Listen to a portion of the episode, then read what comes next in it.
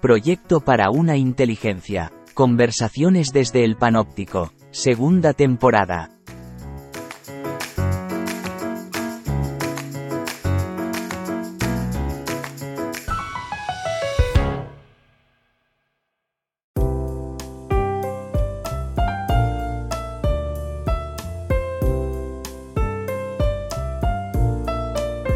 Querido José Antonio, queridos amigos y amigas, una semana más nos encontramos en conversaciones desde el panóptico de la serie Microargumentos y no quiero dejar pasar la ocasión de mostraros nuestro agradecimiento por vuestros comentarios y vuestras muestras de cariño que podéis eh, dejarnos en la web de José Antonio, josantoniomarina.net.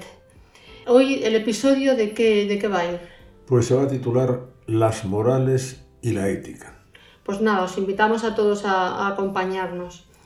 A ver, eh, en el último podcast recuerdo que afirmaste que podemos justificar que unas soluciones morales son mejores que otras, que la experiencia de la humanidad ha ido seleccionándolas. Es decir, que no estamos condenados a un relativismo ético.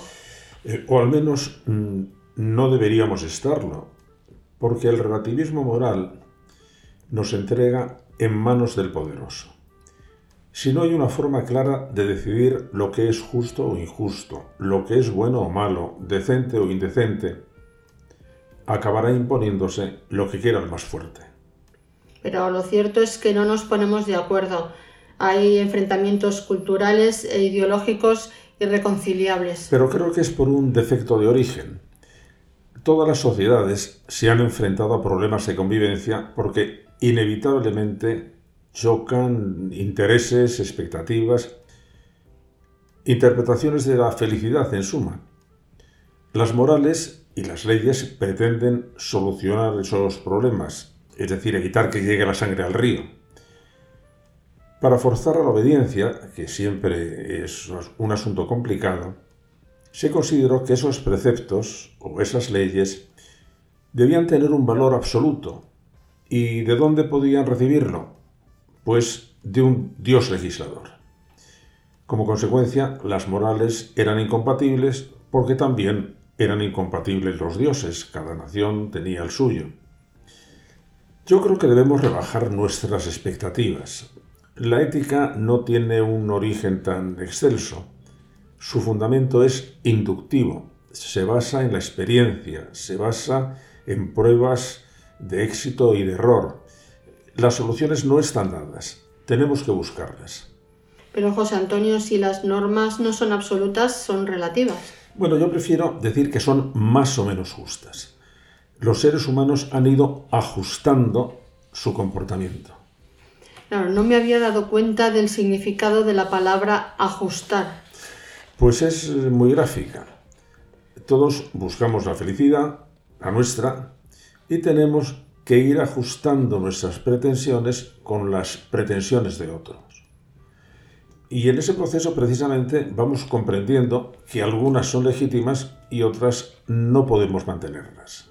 Me hace gracia, lo cuentas de tal manera que me recuerda al metro en hora punta. Cada uno va intentando encontrar su hueco. Pues no me parece mala metáfora. A eso me refería al hablar de la experiencia de la humanidad. Ha habido en ella un juego entre lo que quiero, mis deseos, y también las protestas contra el dolor o la incomodidad. Ten en cuenta que la experiencia de la injusticia suele ser anterior a la experiencia de la justicia. La gente que se siente maltratada, ofendida, discriminada, protesta. Es esa búsqueda de la justicia la que he contado en varios de mis libros porque me parece la gran historia de la humanidad, la más eh, conmovedora.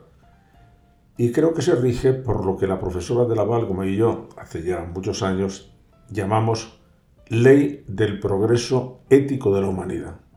Creo que, un poco me la sé, pero recuérdanos, ¿qué dice esa ley? Pues dice que la inteligencia social, que, que las sociedades, cuando se liberan de cinco obstáculos, la pobreza extrema, la ignorancia, el fanatismo, el miedo al poder y la insensibilidad hacia el dolor ajeno evolucionan convergentemente hacia un modelo ético que reconoce los derechos individuales, la resolución racional de los enfrentamientos, la no discriminación, la participación en el poder, las garantías procesales y las políticas de ayuda. Podríamos decir que todo el mundo eh, podría estar de acuerdo en este modelo. Mm, pues yo creo que sí, con tal de que comprendan lo que significa. Podemos hacer una prueba. Voy a someterte a un test y animo a cualquiera de nuestros oyentes a que lo responda por su cuenta. Primero, ¿prefieres estar protegida por derechos o sometida a la arbitrariedad del poderoso? Bueno, José Antonio, esta respuesta es fácil. Claro, prefiero estar protegida por derechos. ¿Te fiarías más de un juez racional o irracional? Un juez racional, sin duda. ¿Te gustaría vivir bajo un poder absoluto o tener participación en el poder e intervenir en aquellas decisiones que te afectan? Obviamente intervenir en lo que me afecta. ¿Te gustaría ser discriminada sin razón? Pues no. Y en caso de ser acusada, ¿preferirías estar sometida a la arbitrariedad del poder o que tus derechos estuvieran protegidos por garantías procesales? Pues sin ninguna duda tener garantías, claro. Es preferible contar solo con las propias fuerzas o poder recibir ayuda y cooperación de los demás. Pues recibir ayuda en caso de necesidad, sí. Pues una última pregunta. ¿Crees que eres una persona rarísima o que todo el mundo respondería como tú?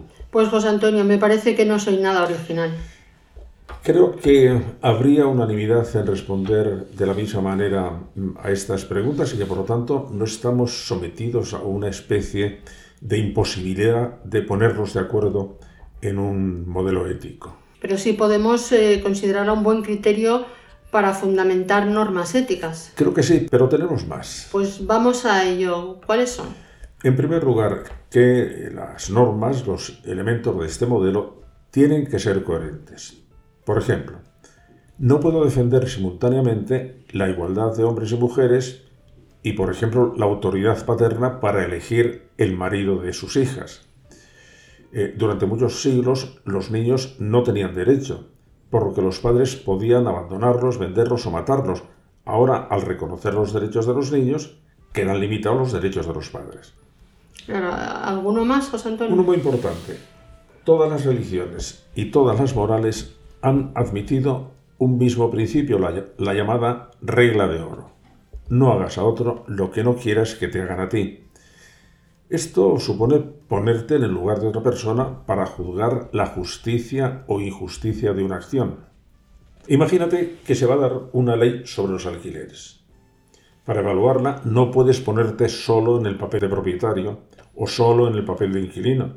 Tienes que juzgarla como si no supieras si eres una cosa u otra. Es una forma de alcanzar la imparcialidad que es algo muy difícil, porque todos estamos movidos por intereses y por lo tanto solo podemos conseguirla si la trabajamos seriamente. Seguro que quieres eh, comentar alguna más. Pues una última fuente de corroboración a la que doy muchísima importancia. La denomino por reducción al horror y está inspirada en un tipo de prueba matemática que se llama por reducción al absurdo. En ocasiones, un teorema matemático no se puede demostrar directamente, pero se puede en cambio mostrar que si lo negamos, conduce a conclusiones absurdas. Eh, pues en el caso de las soluciones normativas, políticas, jurídicas y éticas, sucede algo parecido. Aunque no pudiéramos demostrar directamente que una norma es buena, lo que sí podemos demostrar es que si la negamos, nos vemos abocados al horror o a la atrocidad. Mm, eso es lo que hacen las dos grandes declaraciones de derechos en las que aparece este argumento. Así comienza la Declaración Francesa de 1789. La ignorancia, el olvido o el desprecio de los derechos del hombre son las únicas causas de las desdichas públicas y de la corrupción de los gobiernos y en la Declaración Universal de los Derechos Humanos de 1948 podemos leer, el desconocimiento y el menosprecio de los derechos humanos han originado actos de barbarie ultrajantes para la conciencia de la humanidad. Esto es lo que describiste muy bien en Biografía de la Inhumanidad. Así es, porque ese libro en realidad es una confirmación de la ley del progreso, que puede ser también una ley del colapso ético, porque periódicamente lo que habíamos construido trabajosamente se nos desploma, se nos viene abajo y entonces terminamos, como te decía, en el horror. Bueno, creo que vamos llegando al final de este episodio y te voy a pedir una conclusión de este podcast. Pues que es posible, y yo creo que necesario, elaborar una moral transcultural y que para eso el camino es eliminar los obstáculos que lo impiden, confiar en que la inteligencia va a ir buscando el mejor camino y también tener las ganas de resolver los problemas. He puesto muchas veces un ejemplo muy elemental.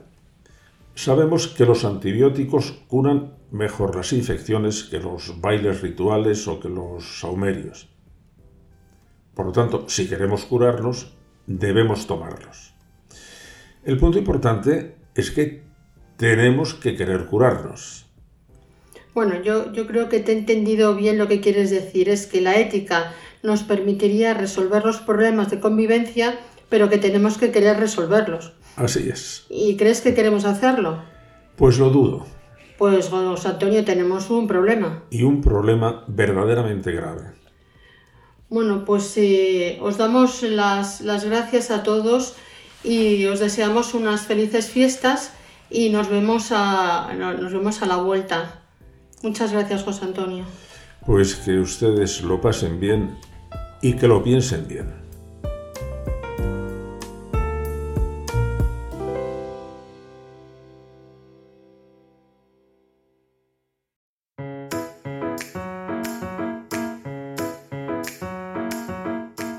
Muchas gracias por escucharnos. También puedes leer su blog en joseantoniomarina.net. Nos vemos en 15 días.